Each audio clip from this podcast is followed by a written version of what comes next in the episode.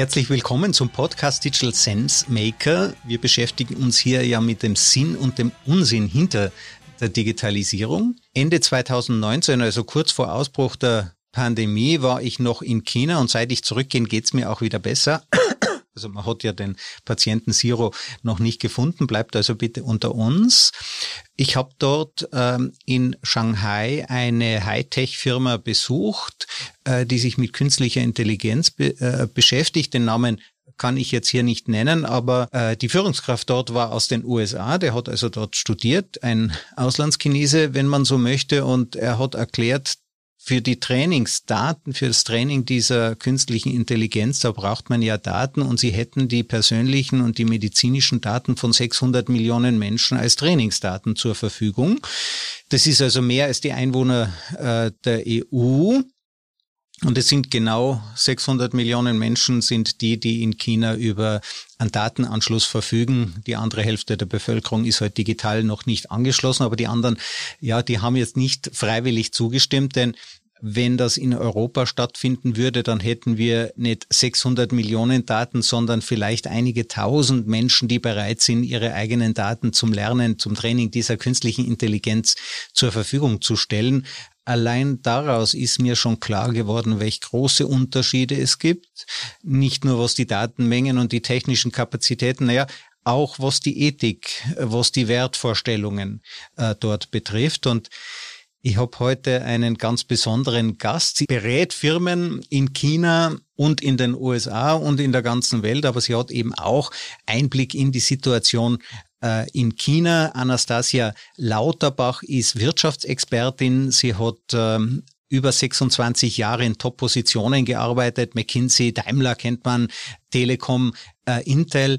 Seit 2013 ist sie Unternehmerin. Sie hilft Unternehmen bei der Einführung von Datentechnologien, von künstlicher Intelligenz. Und seit heuer hat sie mir erzählt, seit August coacht sie Top-Level-Führungskräfte ähm, im Rahmen des Netzwerkes Exco Leadership Group in den USA, in Europa gemeinsam mit anderen Aufsichtsräten, Ex-CEOs, ganzer hochkarätiges Gremium und ihr neues Buch, ähm, wo sie Co-Autorin ist, China im Blick des 21. Jahrhunderts. Das passt genau zu uns. Anastasia, schön, dass du da bist. Hallo Christoph, danke. Ja, es freut mich sehr, dass wir uns jetzt ein bisschen über China unterhalten äh, können. Wie bist denn du ursprünglich äh, nach China gekommen? Ähm, also meine Reise äh, um China und mit China begann ungefähr 2007. Äh, also da war ich noch äh, Executive bei T-Mobile und dann auch bei Deutsche Telekom und ähm, ich hatte ihnen auch ähm, T-Venture Portfolio und dann einige Funktionen aus dem Procurement. so alles, was Hardware rund um Geräte war, saß in China und äh, ich half damals, äh, ein Hub äh, rund um Shenzhen äh, aufzubauen, äh, wo dann diese geballte Kompetenz, äh, Einkaufskompetenz äh, von der Deutsche Telekom Gruppe ähm, gesessen hat. Ähm, und äh, ich habe dann auch angefangen, mich sehr intensiv mit China zu beschäftigen. Äh, was sind chinesische Unternehmen, die jetzt vielleicht nicht jedem im Ohr sind. Also Huawei kennen wir alle, ZTE kennen wir wahrscheinlich alle, aber gibt es da sonst noch Champions, äh, die äh, jetzt nicht äh, partout äh, bei uns äh, präsent sind. Ja. Ähm, ich habe dann wirklich mir auch äh, Factories angeschaut. Äh, da war auch eine sehr interessante Geschichte. Äh, also ich war in Shenzhen in einer ähm, Factory drin und ähm, ich habe dann angefangen, Fragen zu stellen und äh, plötzlich, also der Manager, der mich dann äh, durchgeführt hat, der sagte, hm, der, Ihre Fragen sind ja wirklich super interessant. Äh, wir zeigen Ihnen jetzt unsere richtige Factory. Und ich, ich war dann so verdutzt. Ich habe gesagt, ist das nicht die richtige Factory? Und gesagt, nein, nein, nein, das ist ja nur für so Touristen. Also das, nichts wird hier. Show. Das ist nur Show, genau. Und äh, dann äh, sind wir da raus äh, und wir sind gefahren, fragen Sie mich nicht wohin, äh, zweieinhalb Stunden irgendwohin in die Pampa und da war tatsächlich die Factory umgeben von äh, relativ äh, großen Hochhäusern und das waren die Dorms, also eigentlich da, wo Arbeiter dann gehaust haben. Und ich bin da rein und Also ich wurde bis zu meiner Unterwäsche durchsucht, dass bloß kein äh, Gerät mit mir in diese Factory kommt. Äh, und alles war äh, super modern. Äh, also das waren äh, sehr viele Geräte wirklich mit deutschen Namen. Äh, man konnte sehen, dass also diese Nischexpertise ähm, aus dem deutschsprachigen ähm, Raum äh, sehr präsent ist in China. Und diese äh, Maschinen haben dann äh, diverseste Geräte produziert äh, oder getestet. Äh, das war super spannend. Und was dann sehr interessant war, ähm, nach dieser Woche China bin ich dann nach Indien und äh, dann war ich in Chennai und da hatte ich damals eine hochmoderne Fabrik von Nokia mir angeguckt und ich wollte eigentlich nicht sagen, äh, dass ich von der Deutschen Telekom komme, weil also mir war diese Tramtam einfach zu viel. Also dass man dann begleitet wird von Scharen von Leuten, die dann auch einem auf die Toilette folgen. Und ich habe meine Begleiter dann gefragt, könnte irgendwie sagen, dass also ich jemand andere bin. Und sie haben gesagt, kein Problem. Und dann gehen sie tatsächlich an die Schranke und sagen, also hier ist ein VIP äh, aus Europa, aber sie ist so wichtig, dass wir ihren Namen nicht verraten können. Und ich sage, okay, marschiert durch. Also niemand hat uns durchsucht. Also ich konnte da alles fotografieren, was ich wollte, alle Fragen stellen, äh, konnte, was ich wollte. Das, das war eine sehr, sehr interessante Erfahrung, um einfach zu vergleichen. Also diese Welten von äh, Hochsicherheitstracks äh, in China und dann also so laissez-faire äh, in Indien. Also China ist sich dem sehr bewusst. China ist natürlich keine Demokratie, da werden die Dinge wirklich kontrolliert und das zieht sich offensichtlich in der Geisteshaltung bis in die Firmenzentralen durch. Absolut. Und äh, das ist auch sehr interessant, weil ähm, also ich befasse mich nicht nur mit KI oder mit Datentechnologien, ich mache sehr viel in Cybersecurity und äh, Cyber äh, slash Governance. Ja. Weil also Cyber ist ein Riesenrisiko für alle Unternehmen, ob man jetzt klein ist oder groß, äh, sei dahingestellt. Ähm, und viele äh, fragen mich, äh, warum ist es in China so? Es ist so super undemokratisch. Das ist eigentlich ein Horror, wenn man äh, das damit vergleicht, was wir in Europa gewohnt sind. Und äh, ich habe wirklich sehr viel darüber äh, mit äh, Experten gesprochen, ähm, bis ich verstanden habe, äh, sie haben wirklich eine ganz andere Einstellung äh, zu dem, wie ein Staat und wie ein Land funktionieren müssen. Also bei westlichen, sag ich mal, Demokratien im Zentrum ist immer ein Mensch und äh, rund um den Menschen passieren dann Sachen. Und also dieser Individualismus ist super wichtig, ja. Und dann natürlich äh, gibt's dann äh, Hürden, wie schützen wir unsere Daten, dann füttern trotzdem KI, also das, was du am Anfang erzählt hast. In China im Zentrum ist National Security. Jetzt können wir streiten, wie definiert man das und äh, warum. Äh, alles dreht sich um diese National Security. Das bedeutet, dass Staat Zugriff haben möchte und ähm, Gesetze verabschiedet, äh, um diesen Zugriff absolut eisern durchzusetzen. Wir haben den Staat vor vielen Jahrtausenden erfunden, damit er uns eben schützt, ja, damit er uns eben Sicherheit bringt. Damals war von Individualismus noch überhaupt keine Rede. Der Staat soll uns schützen und das ist unsere Erwartung an ihn. Und ähm, in, äh, in, in China äh, gibt's ja die Tradition äh, heftiger Revolutionen. Das heißt, wenn der Staat diese Funktion der Sicherheit nicht erfüllt, dann wird er auch wieder abgeschafft. Also das ist quasi das größte Risiko auch äh, für den Führer dort. Und bei uns hat der Staat halt die Funktion, äh, die Individualität zu schützen, obwohl das ist ja das Faszinierende. Die äh, Väter der Aufklärung haben ja den Nationalstaat erfunden nach dem Vorbild Chinas nach dem, was sie dachten, was in China, äh, was in China Realität ist. Dort waren sie natürlich nicht. Ja, nein, das ist wirklich ein, es ist wirklich Wahnsinn. Äh, also ich muss gestehen, äh, vieles, was dort passiert, beobachte, mit, beobachte ich mit großer Sorge. Also ich glaube, dass äh, riesige Krisen in den nächsten 20 Jahren rund um Taiwan abspielen werden. Also Xi hat jetzt beschlossen, dass er, bis er eigentlich dann wirklich abdankt, Führer äh, bleibt äh, in diesem Land. Und er hat eigentlich dem Land auch versprochen, dass Taiwan wieder äh, in Großraum China überführt wird. Und äh, also es ist äh, enorm schwierig ähm, zu sehen, äh, wie dann äh, wir alle Westen äh, Taiwan schützen würden. Taiwan ist auch nicht überall anerkannt äh, auf der diplomatischen Ebene. Es gibt zwei Chinas oder? Es gibt äh, Rotchina, wenn man so will, das Festlandchina und dann gibt's Taiwan und beide behaupten, sie sind das richtige China. Also auch Taiwan erhebt den Anspruch auf Festlandchina. Also das war bisher die Einheit ist eigentlich nie wirklich in Frage gestellt worden, aber es sind eben zwei unabhängige Systeme und von beiden sind wir total abhängig, was die Produktion äh, der Hardware für die Digitalisierung betrifft. Das ist absolut richtig. Und ich muss gestehen, Taiwan für mich ist so ein Leuchtturm äh, in puncto äh, Technologie. Ähm, sie profitieren natürlich auch äh, davon, dass sie immer sehr offen waren. Und ähm, zu Covid-Zeiten, wissen wir alle, war halt am Anfang äh, von Covid äh, super schwierig in den USA.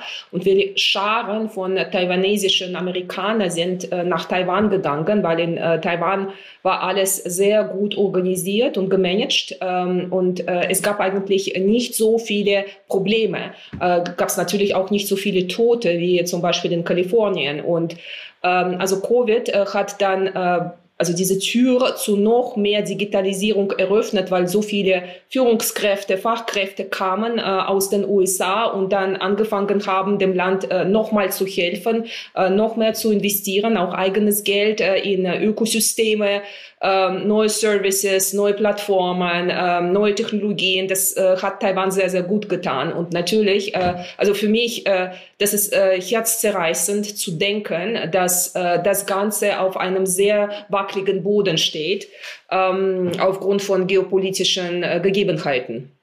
Jetzt Taiwan, das ist ja auch ein sehr schöner Vergleich. Dort breitet sich also irgendwann auch der amerikanische Individualismus aus. Der macht ja auch die Innovationskraft aus. Also wenn ich als Individuum weiterkommen möchte, dann habe ich eben Ideen, ich profitiere von meinen Ideen. So ein Wirtschaftsraum mit Individuen, ja, Europa zeigt das, Silicon Valley zeigt das, das, da steckt die Innovationskraft dahinter. Wenn jetzt die Gemeinschaft im Vordergrund steht, wie in China, kann China dieses Versprechen an Innovationskraft überhaupt aufrechterhalten? Oder kopieren die immer noch nur? Also sagen wir so, ähm, wenn ich jetzt äh, auf KI äh, blicke, ja, also da muss man halt sehen, äh, was wird publiziert und äh, wo ist, sind interessanteste Patent, Patenten. Die meisten Patente sind natürlich in China, ja. Aber die interessanteste Patenten, wenn ich jetzt sehe, was Numente macht, äh, das ist US, ja, wo wirklich äh, Neurokortex geknackt wird, äh, was passiert denn tatsächlich und dann, äh, also Gehirn, Neurokortex, nicht Gehirn, also können wir darüber unterhalten, was da Unterschiede sind, äh, reverse zu ingenieren und dann also Intelligenzmotor nachzubauen in Technologien, in Maschinen. Also sowas gibt es in China nicht. Wenn wir jetzt auf Computer Vision blicken, also äh, dass die Maschinen... Bildanalyse Pickel da erkennen, Pixel, ja, also äh, auf, auf einem Bild, was ein menschliches Auge niemals können wird, äh, aufgrund von physiologischen Gegebenheiten. Also zum Beispiel für Dermatologie, für Hautkrebserkennung beispielsweise. Egal welche Krebse, ja, also äh, eigentlich. Oder ähm, wir schauen äh, zum Beispiel Augenerkrankungen. Das ist ganz natürlich, dass China da vorne ist, weil äh, da gibt es 20.000 Menschen und nur ein Arzt ja, was helfen kann. Natürlich müssen sie irgendwas mit Telemedizin machen und mit Technologien, ansonsten können sie die Bevölkerung überhaupt nicht bedienen. Ähm, also das Ganze, äh, diese Datenverarbeitung für, für medizinische Zwecke, ähm, dann Datenverarbeitung für zum Beispiel Automotive. Das ist etwas, was dort viel äh, mehr entwickelt ist äh, mit einem ganz anderen Approach. Sie, haben, sie, sind, haben auf de, sie sind auf der grünen Wiese. Äh, wenn Sie Automotive äh, denken, dann bauen Sie zuerst eine Stadt und Straßen und dann setzen Sie da drauf äh, Autos. Das ist natürlich jetzt in einem Rom oder, oder Berlin nicht möglich. Was du sagst, unsere Infrastruktur hat ja eine sehr lange Tradition und das hindert uns natürlich auch Dinge einfach schnell einzuführen. Andererseits, äh, China war vor nicht sehr langer Zeit war das ein Entwicklungsland. Das heißt, man hat bestimmte Entwicklungen überspringen können und auch überspringen müssen und setzt jetzt mit neueren Technologien an, das uns oft erschreckt, wo man sagt, das wird jetzt alles datengetrieben, aber in Wirklichkeit hätten hätten die ja gar keine andere Chance gehabt, äh, aufzuholen sonst. Absolut korrekt. Äh, und man muss auch nicht alle Phasen durchlaufen. Also Technologie ist es halt so schön, dass man auch äh, beschleunigen kann und auch muss. Äh, und China investiert natürlich Wahnsinnsgelder. Also 150 Milliarden ist Ticket-Investition für künstliche Intelligenz. 150 Milliarden Ticket-Investitionen in Semiconductors. Jetzt, wenn wir mit den chinesischen Quellen uns befassen und also ich spreche leider kein Mandarin, aber ich habe Leute, die äh, mich dann darauf hinweisen, wenn es publiziert wird, dass, dass ich dann auch äh, in Übersetzung lesen kann, äh, dann sieht man, äh, es gibt auch viel Fehlinvestition. Also vieles äh, versackert. Also man kann nicht sagen, äh, die Effizienz ist unglaublich toll. Effizienz ist nicht toll in China, aber trotzdem ist es effektiv, weil diese Volumina immer äh, reingeschmissen werden an Investitionsgeldern, ja. Also das heißt, was du sagst, ist, dort sind solche, es, es kommen ja hunderttausende Absolventen, Informatiker jedes Jahr von den Hochschulen. Es werden Milliarden investiert, auch wenn bei uns das zielgerichteter funktioniert durch diese enorme Masse entsteht zwar Streuverlust, aber es bleibt trotzdem etwas mehr hängen als bei uns, weil eben nicht alles scheitert, allein schon durch diese Masse. Absolut. Und äh, ich meine, äh, ich muss jetzt nicht äh, diejenigen, die sich mit Gaia-Projekt in Europa befassen, äh, also die haben dann gesagt, wir müssen unabhängig sein von, äh, also sag ich mal, Big Tech, ja, und äh, wir müssen was Eigenes haben und Cloud und Pipapo. Und dann äh, lese ich irgendwo in eine, ich glaube, FAZ war das, äh, also europäisches Budget pro Jahr ist 1,2 Millionen. Und dann sage ich, okay, äh, ich muss nichts mehr wissen, ich muss nichts mehr hören, weil das ist das, was ein Amazon pro Tag ausgibt. Ja, ähm, es, es geht nicht. Ähm, äh, und man muss sich da gar nicht messen und vergleichen. Es wird nicht funktionieren. Und das ist natürlich auch äh, eine gewisse Sorge. Ähm, wenn KI-Services und Produkte aufgebaut sind, dann werden sie ausgerollt, zum Beispiel medizinische Produkte. Und ähm, wir haben äh, bereits in Westeuropa ein sogenanntes Gender Gap bei Behandlungen, weil viele Therapien wurden entwickelt auf, auf Kohorten von männlichen Patienten. Ja? Also die Daten haben ein Geschlecht. Ja, die Daten haben ja auch Vorurteile, die stecken da drinnen. Und Medizin war ja meistens, zumindest früher männlich. Ähm, und, und jetzt, ähm, wie, wie kann man das lösen? Also man kann das eben so nicht lösen, ja, weil zum Beispiel, wenn bestimmte Therapien jetzt in China entwickelt werden und sie kommen dann irgendwann nach Europa, sie, es kann gut sein, dass nicht vieles nicht funktioniert, weil wir sind halt äh, also etwas anderes äh, Genetik, dann anderes Essen, andere Umwelt. Es wird nicht funktionieren. Man vergisst, äh, dass äh, äh, das einzig Wahre über äh, Menschen ist, dass wir alle sehr unterschiedlich sind. Und also diese Precision Medicine äh, kommt nicht mit dem Ausrollen von äh, diesen Massenprodukten. Da muss man einfach achten, was tun wir damit. Äh, dass das China für sich machen muss, ist zweifellos. Das sollen sie machen und das wird auch funktionieren. Aber wenn sie sich dann international ausbreiten, ist die Frage, äh, womit haben wir zu rechnen?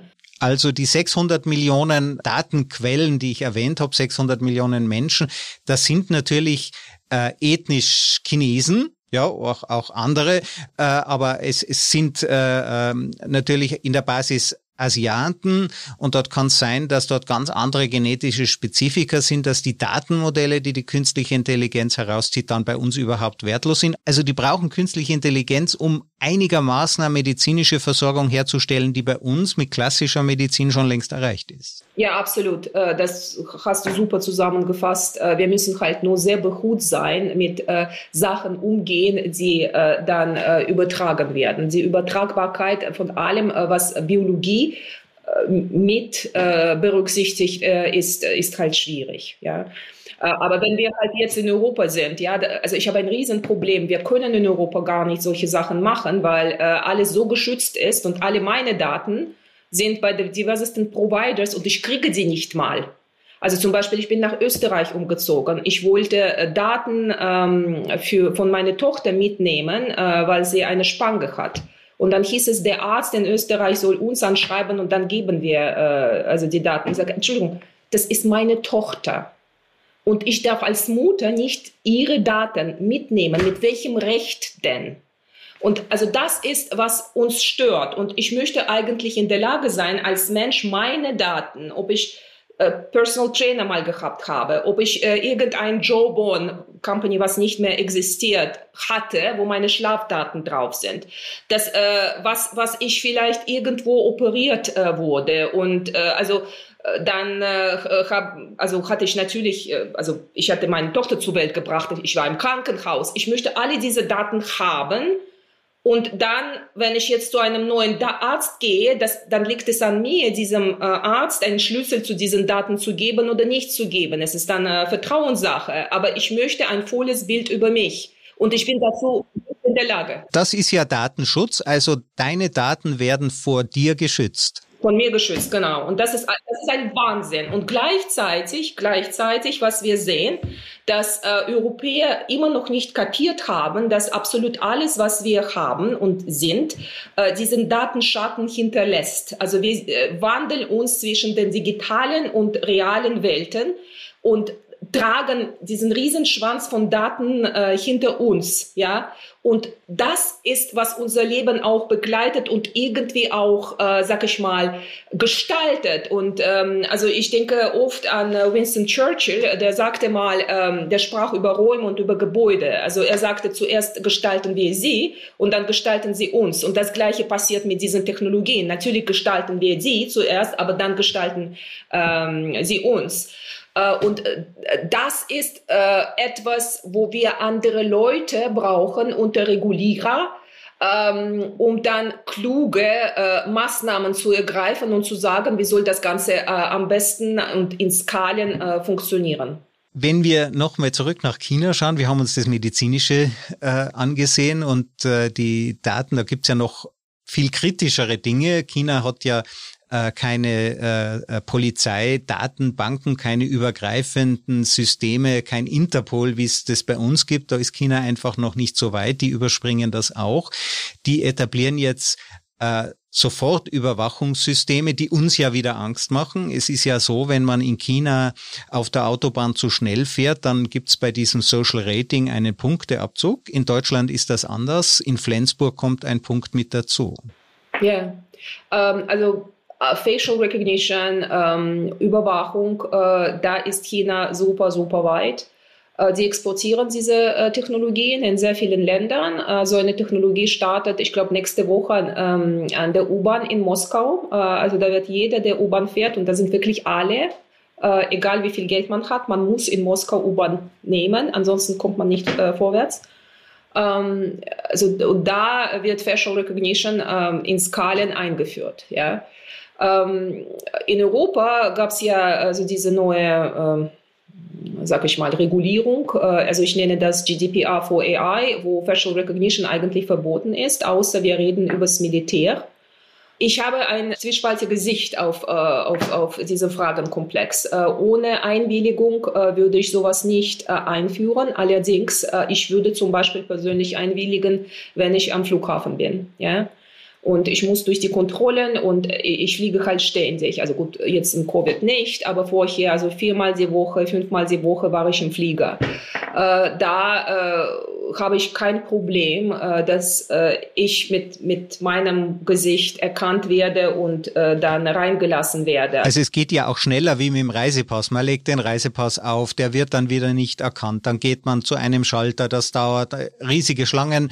Facial Recognition, mein Gesicht wird erkannt, ich gehe durch es ist ja auch in Ordnung, meine Fluggesellschaft soll wissen, dass ich das bin und nicht jemand, der sich nur ausgibt wie ich und dann irgendwelche schlimmen Dinge macht.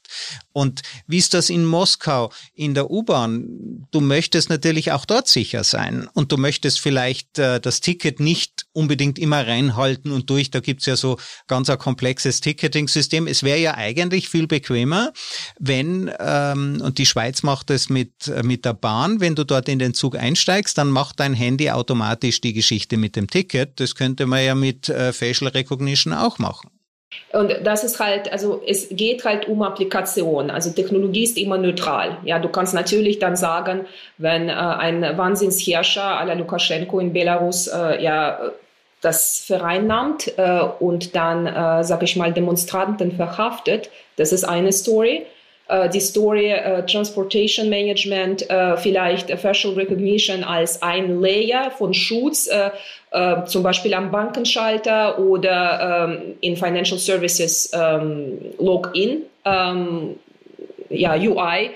Das ist eine andere Geschichte. Und also Technologie partout zu verbieten würde ich niemals, äh, weil das bedeutet, dass äh, wir Innovation verbieten. Und äh, es kann gut sein, dass wir durch noch mehr Pandemien äh, marschieren müssen. Also Covid äh, ist äh, bestimmt nicht die letzte Pandemie, die uns erreicht hat. Und es kann sein, dass wir Facial Recognition zum Beispiel in dem Educational System brauchen. Ja?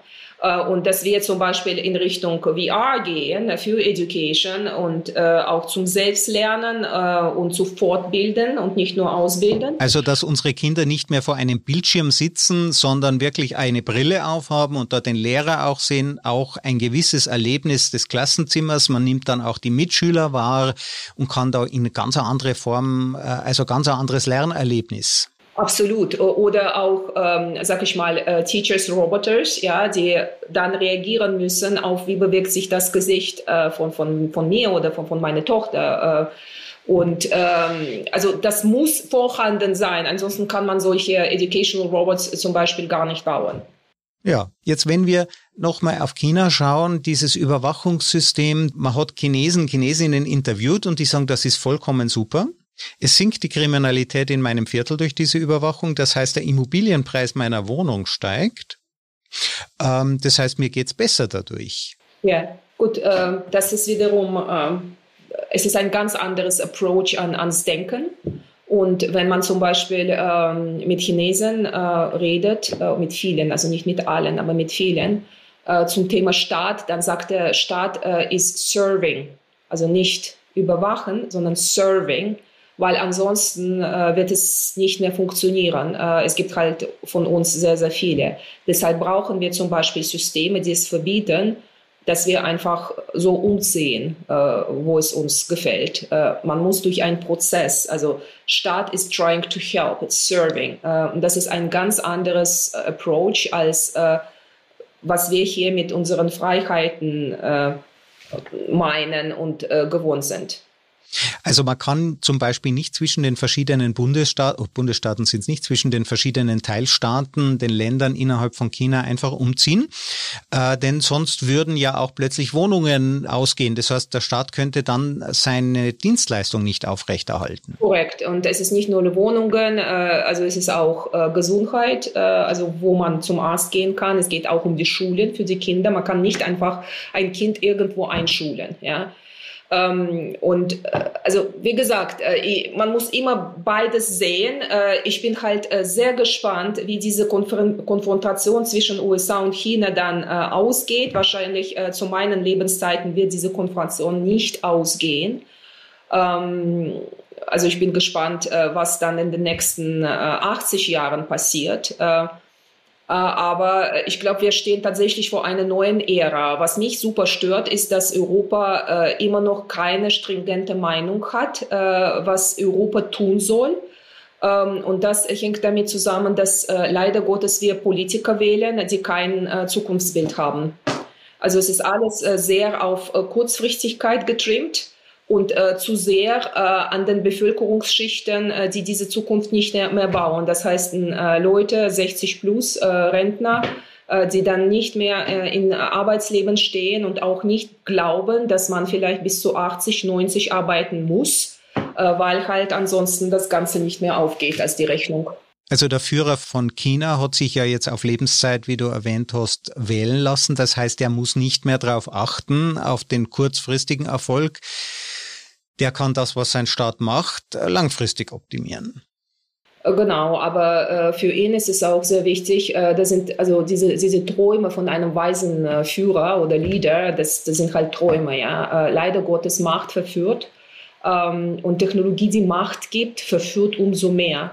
Ähm, das liegt vielleicht an Natur von Menschen und eine Haltung zu haben wie Washington, der also eben moderne USA gegründet hat. Und deshalb werde ich äh, diesem Leader richtig applaudieren. Der wollte nicht an die Macht klammern. Das sieht man meistens nicht. Man sieht Menschen, die an der Macht äh, hängen, äh, und äh, im Machtrausch sind. Und solange äh, das so ist, gibt es immer Gefahr und gibt es immer Missbrauch. Ähm, und äh, leider Gottes, sehr viele Efforts gehen in Richtung äh, Kontrolle und Abschaffung von anderen Meinungen, was dann dazu führt auch, äh, dass schöne Innovation verhindert wird. Ich denke ja, dass dieses Überwachungssystem in China ja jede Abweichung bestraft. Innovation ist ja im, im Kern immer abnormal, ist immer eine Abweichung.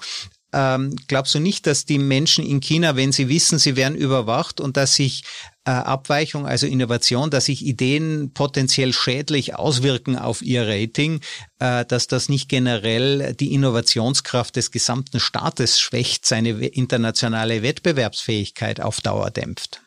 Das ist halt genau die Überlegung, äh, die jetzt äh, in Silicon Valley herrscht, äh, dass ähm, USA eigentlich immer vorne sein werden, weil das Land eben das nicht bestraft. Ähm, das ist auch klar, zum Beispiel Andrew Eng, der war ja bei Baidu, ich glaube zweieinhalb Jahre hat er dort ausgefallen. Andrew Eng ist ja einer der großen Vordenker der künstlichen Intelligenz, ähm, hat vorher dann im Silicon Valley gearbeitet und ist dann nach China. Und der ist zurück äh, eigentlich, der ist, äh, also Palo Alto, Stanford, das ist jetzt äh, wieder sein Terrain.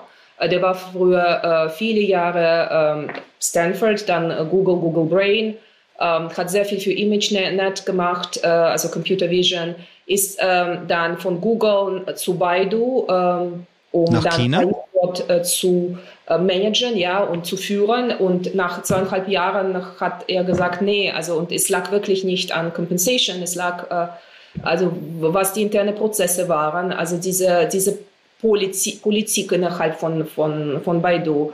Ähm, dann ist er zurück, also er ist ja auch der Co-Founder von Coursera, äh, also wirklich ein Riesengeschenk an die Menschheit, äh, dass wir dort äh, viel lernen dürfen und können äh, für sehr, sehr wenig Geld. Ähm, und ähm, er macht dann auch einen Fonds äh, zu KI und er redet eigentlich darüber, dass er äh, richtig KI-Applikationen nach vorne treiben möchte. Und äh, er ist jemand, äh, der an den ewigen KI-Frühling äh, denkt. Also vielleicht für unseren Zuhörer. Ähm, KI äh, durchlebte sehr viele Phasen. Also ähm, es entstand äh, als Wort und als Trend ähm, nach 56 ähm, ähm, und ähm, ging dann äh, in eine richtige Euphorie äh, Anfang 60er und dann gab es sehr viele äh, Jahre nichts, äh, weil eben also diese Konditionen für gute KI wie ähm, Halbleiter ähm, wie äh, Menge von Daten, wie zum Beispiel Cloud Computing und auch Kosten von äh, Computing nicht so waren, wie es halt heute äh, wir alle kennen. Und dann, ähm, also 2008, 2019 äh, startete es wieder und 2015 lasen wir dann in allen Big Tech äh, Annual Reports, dass diese Unternehmen richtig in KI investieren und KI-zentrischer werden. Und äh, wir haben heute auch äh, die Welt, in der unter Top 10 äh, Companies, äh, neun KI-zentrische Companies sind. Und ich rede jetzt über die Forbes-Liste. Und das sind natürlich die fünf Verdächtige aus den USA und vier Chinesen. Also diese Konglomerat Big Tech, ja. Also es gibt Weltmächte in der künstlichen Intelligenz und die sitzen heute hm, hauptsächlich im äh, Silicon Valley äh, und in China. Du hast diese Zyklen beschrieben. Äh, das heißt, es geht manchmal rauf mit künstlicher Intelligenz, der Frühling, dann kommt der Winter. Ich habe, äh, ich glaube, bei mir war es der fünfte Winter, den ich miterlebt habe, das war der äh, Winter der der künstlichen Expertensysteme, wo wir dachten mit Regeln und den Regeln von den Ausnahmen und von den Regeln und wenn man dann bei Millionen Regeln eine kleine Regel vergisst, dann hängt sich das System auf. Das war wieder ein Winter für die künstliche Intelligenz. Jetzt heißt es, der nächste Winter kommt bestimmt. Also der Andrew Eng sagt nein äh, und ich, ehrlich zu sagen, persönlich glaube auch nicht an den Winter, ähm, weil ähm, für mich, also ich bin halt sehr, äh, sag ich mal, en pair mit ähm, Kevin Kelly, das ist der Founder von Wired.